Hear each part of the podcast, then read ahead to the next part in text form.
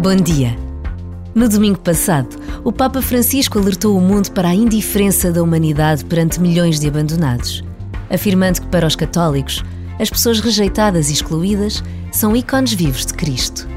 E pediu: peçamos hoje esta graça, saber amar Jesus abandonado e saber amar Jesus em cada abandonado, em cada abandonada. Peçamos a graça de saber ver e reconhecer o Senhor que continua a clamar neles.